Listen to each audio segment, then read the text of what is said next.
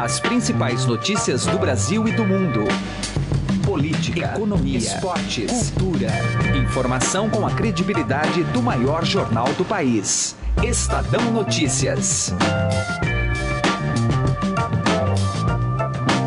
Olá, tudo bem com você? Eu sou Emanuel Bonfim e está começando mais uma edição do Estadão Notícias nosso podcast diário com análises, entrevistas e informações sobre os temas mais importantes do momento no Brasil e no mundo. Edição do programa de hoje debate um tema crucial para as eleições do ano que vem: as notícias falsas. Segundo o levantamento recente feito pelo Grupo de Pesquisas em Políticas Públicas para o Acesso à Informação da USP, esse grupo é da USP, cerca de 12 milhões de pessoas difundem notícias falsas sobre política no Brasil. Sem dúvida, isso terá um impacto tremendo na construção das campanhas e no resultado das urnas no ano que vem. O desafio a partir de agora é como evitar que isso torne o cenário ainda mais turvo do que já é. Para debater com mais propriedade este assunto, convidamos para um bate-papo aqui em nosso estúdio Eugênio Butti, jornalista e professor da ECA da USP, e também Renato Cruz, jornalista especializado em tecnologia. Eles conversam com o apresentador Heisen que daqui a pouco a gente vai ouvir. Outro tema do programa de hoje são as eleições presidenciais chilenas que ocorrem neste domingo no país. A tendência de uma vitória da direita com o ex-presidente Sebastião Pinheira, conforme informa o repórter do Estadão Pablo Pereira. Ele está em Santiago e daqui a pouco conta mais sobre os temas que têm mobilizado a população neste processo eleitoral no Chile. Para participar do Estadão Notícias, você pode enviar um e-mail para podcast@estadão.com. Lembrando que este programa é um dos poucos que está disponível na plataforma de streaming Spotify. Procure a gente por lá, coloque no campo de buscas e passa dessa maneira a acompanhar todas as nossas publicações. Ouça e participe. Estadão Notícias.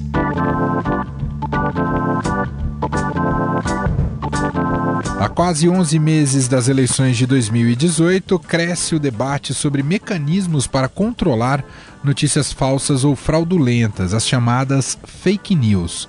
Acompanhe o debate com dois especialistas no assunto que conversaram com Heisen Abac. O Tribunal Superior Eleitoral, preocupado com a disseminação das chamadas fake news, notícias falsas ou fraudulentas, organiza um comitê para tratar do assunto com vistas às eleições de 2018. E nós vamos debater esse tema aqui no nosso estúdio com a presença de dois convidados, Eugênio Butti, que é jornalista e professor da Escola de Comunicações e Artes da USP, e o Renato Cruz, jornalista especializado em tecnologia. Agradeço aos dois pela presença. Queria começar pelo Butti.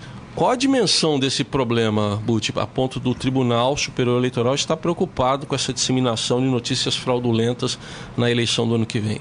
É uma dimensão planetária, sem exagero. Essa questão da difusão de notícias fraudulentas com o objetivo de desestabilizar é, uma sociedade ou de favorecer candidatos ou de ganhar dinheiro é, atingiu uma escala que é muito maior do que um país sozinho. Nós precisamos lembrar que é, hoje é, um terço da humanidade, mais ou menos, participa ativamente com perfis, como usuários dessas redes sociais. Isso já causou é, um, um, uma alteração importante nas eleições americanas do ano passado. O assunto está hoje sob investigação em diversos âmbitos nos Estados Unidos. Já houve admissão oficial é, do Google, do Facebook e do Twitter, através dos seus diretores jurídicos, no depoimento no Senado, de que houve dinheiro russo é, para favorecer a circulação de notícias beneficiando o Trump de alguma maneira. É, isso é sério porque isso fere a soberania de um Estado para tomar suas decisões e foi é, uma interferência subterrânea, clandestina, não declarada. Há outros casos, como o Brexit, como o que você lembrou há poucos minutos, o caso da França.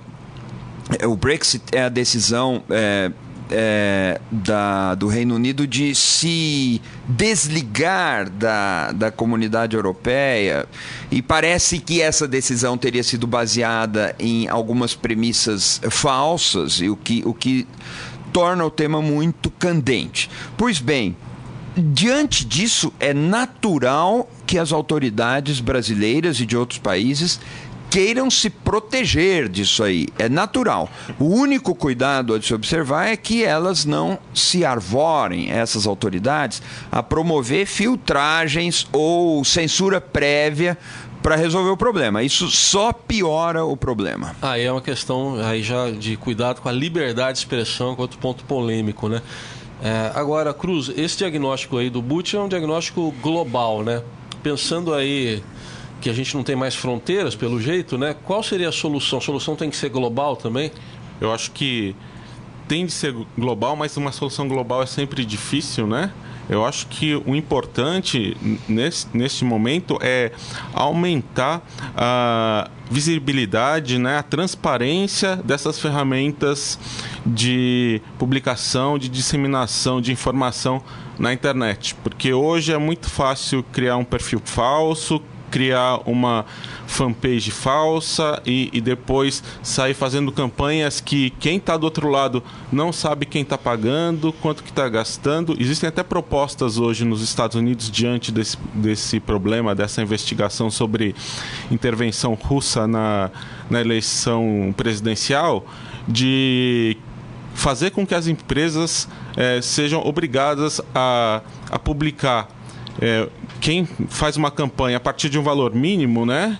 Quem é o autor da campanha, quanto que está gastando. É claro que alguém pode colocar lá um, um, laranja, uma empresa de fachada, mas tendo essa informação já fica mais fácil de, de se chegar ao verdadeiro autor, né?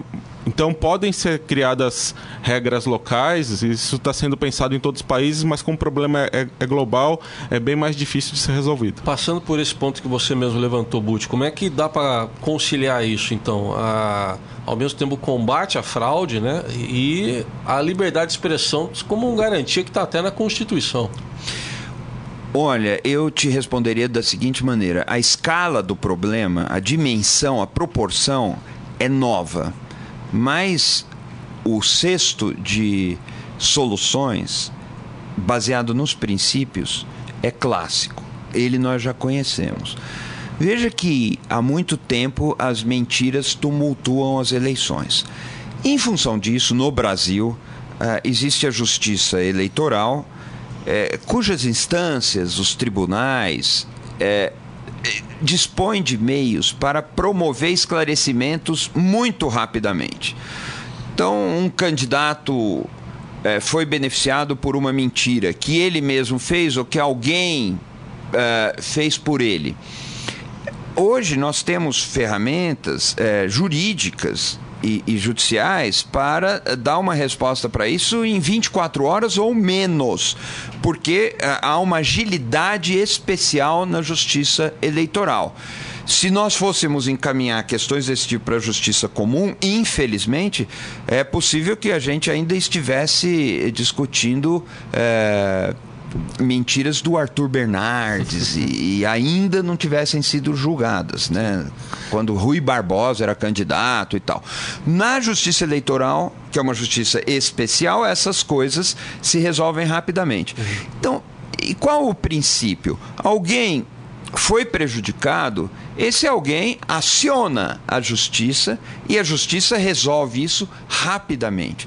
Nós precisamos é, precisamos é, ter os pés nesse princípio. Quer dizer, houve algo que é suspeito ou que prejudique alguém, a parte lesada, a parte que se sente lesada, tem direito de ir à justiça e vai à justiça. Esse é o caminho normal. O caminho desastroso seria alguém olhar por antecipação de onde estão vindo mentiras e, e com isso se cria aquela figura separada do corpo da sociedade que faz a filtragem das informações que estão circulando. Isso seria um desastre, é isso que nós temos que impedir. Os cidadãos são maiores de idade e sabem se é, proteger, desde que tenham os instrumentos para isso. Nessa linha do que o Butch está falando, Cruz, o, quem está conduzindo tudo isso é o presidente do TSE, o ministro Gilmar Mendes, está organizando lá um comitê.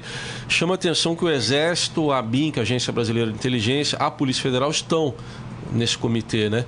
Tecnicamente eh, precisariam estar, porque surge esse, esse temor das pessoas, talvez até policialesco, de censura, o que, que você diria? É, o, a presença do Exército eu acho que tem uma função clara, porque o Exército ele é responsável pela segurança cibernética do país. Então, como existe essa possibilidade de intervenção de estrangeiros no processo eleitoral, então acho que isso é, é, explica bem a presença do exército, né? Mas uma coisa importante, né, que está sendo discutido muito lá fora, assim, a intervenção dos russos na eleição americana, mas teve muita notícia falsa é, criada localmente, né, dentro dos Estados Unidos disseminada a partir dos Estados Unidos também, né? E essas notícias normalmente elas é, atacam o lado emocional da pessoa, né? Fazem a, a pessoa ficar revoltada, fala assim, ah, é isso mesmo, eu sempre soube disso, né? Confirmar é, o que a, a visão de mundo de certas pessoas para que elas tomem certas ações, por exemplo, votem de uma determinada maneira, ou então fale para os amigos, compartilhe aquela notícia, ou, de, ou, até que vá às ruas reclamar, né? E então é, uma coisa importante, né, é as pessoas prestarem atenção nisso, né? Ai, eu estou ficando muito emocionado com isso que eu estou lendo. Será que isso é uma notícia de verdade? Né? Eu acho que cabe também a cada um ficar atento, atento para esse tipo de coisa. É, no nosso dia a dia, Buti, no dia a dia vamos falar aqui como jornalistas que nós aqui três somos, mas também como pessoas comuns que nós também somos. O que, que dá para a gente fazer? O que, que o se deve fazer no âmbito do jornalismo e na vida pessoal de cada um para tentar se proteger e não ser um porta-voz dessas, uh, um disseminador dessas mentiras? Olha, é, é, muito bem lembrado isso, que todos nós estamos é, sujeitos e expostos a esse tipo de nova doença das sociedades democráticas. É, primeiro, como jornalistas, nós mesmos sabemos que nós já erramos muitas vezes. As notícias falsas não são uma invenção das redes sociais. É, a imprensa já se esmerou muito em publicar manchetes erradas e tudo. Nos melhores casos, a imprensa se corrige.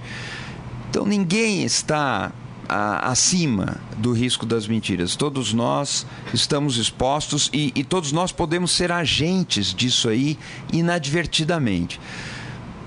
Primeira coisa que eu, eu costumo observar é não se deixe aconselhar por sentimentos de vingança, de inveja, de ressentimento, de raiva é, e, e, de uma certa vingança é, naquela linha. Eu sabia que esse político era um ladrão. Agora e colocar esse tipo de conteúdo é, a serviço de coisas que nós gostaríamos de dizer e não temos coragem de dizer. Esse tipo de mecanismo normalmente não leva a coisa boa. É, é necessário a gente buscar a razão, é, buscar a verificação dos fatos.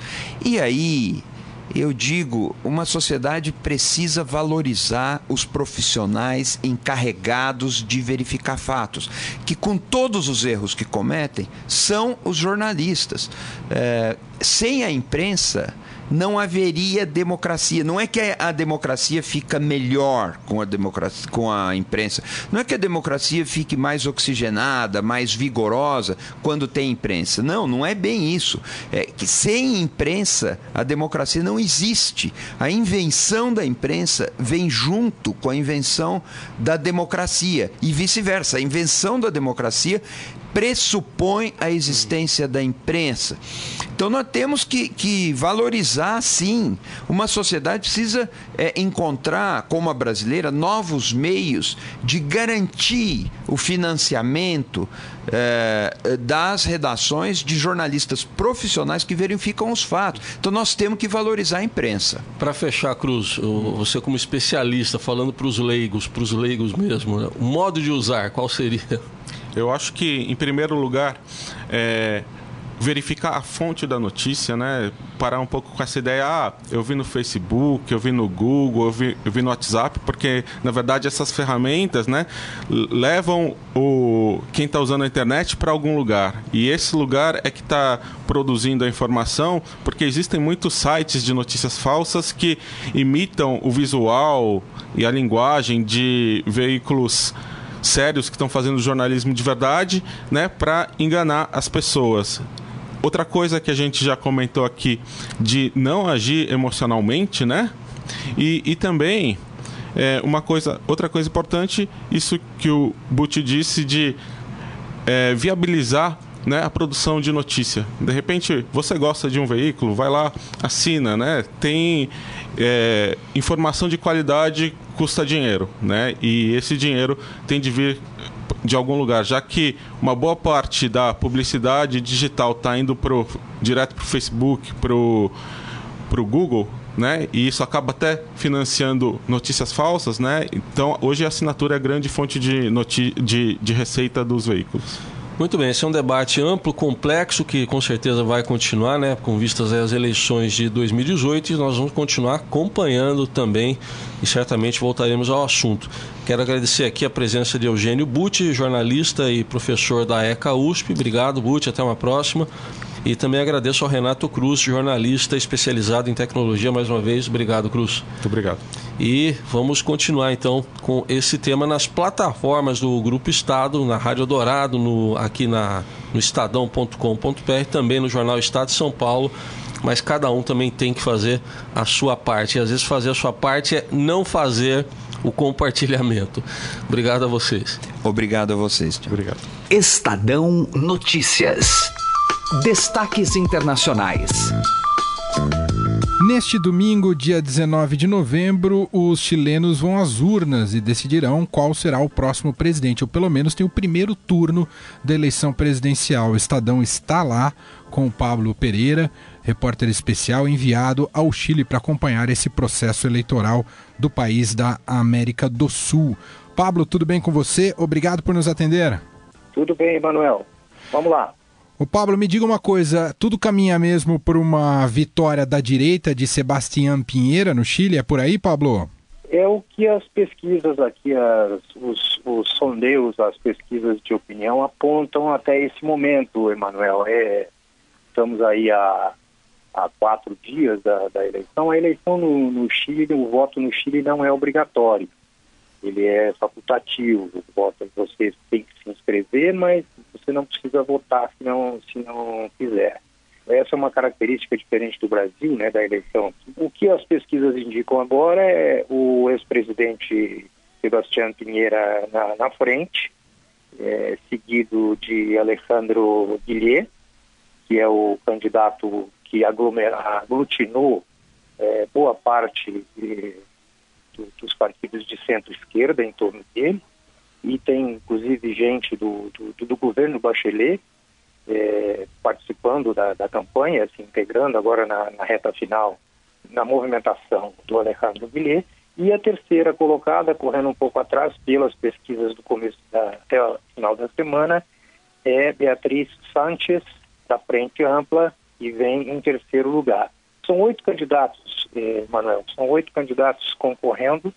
É, chance de ir para segundo turno só se tivermos aí alguma corrida de última hora dos eleitores em torno da candidatura de, do, do Alejandro Guilherme. Nesse, por enquanto, o que se discute por aqui é quanto vai ser essa diferença do primeiro colocado nas, na, nas, nas pesquisas o ex-presidente Pinheira, que é do Chile Vamos, que é o bloco, um bloco de, de, de direita, de centro-direita, quanto ele vai ter de vantagem sobre o segundo colocado, para então se decidir se vai ter mesmo segundo turno ou não. Segundo turno aqui é, no Chile é 17, marcado para 17 de dezembro.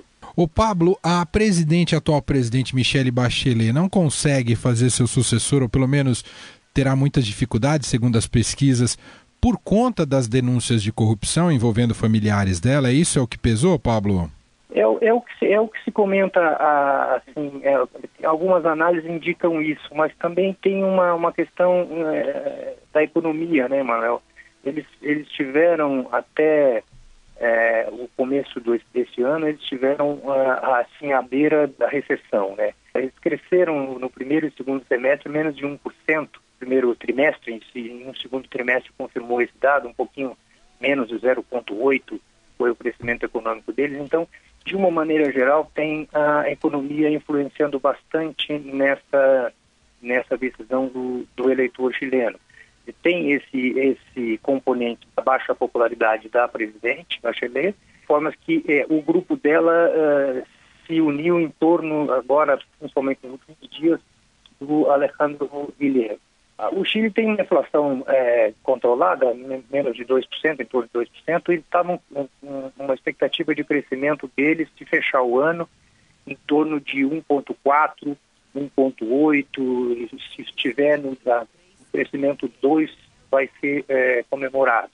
Mas eles têm uma inflação baixa, estão em recuperação. E esse, esse aspecto econômico também está influenciando bastante o voto e vale a gente ressaltar que essa eleição é uma eleição presidencial, mas também legislativa, não é, Pablo? Tem senadores, deputados que serão votados também neste fim de semana, Isso. correto, Pablo? Isso, eles vão renovar o Senado, 23 cadeiras das, das 50 cadeiras, e eles, esse ano, a, a lei eleitoral mudou e ampliou de 120 deputados, a Câmara dos Deputados deles, para 155. Eles vão eleger 150, eles vão renovar toda a Câmara dos Deputados, 155 vagas e vão é, renovar parte do Senado, 23 das 50 vagas.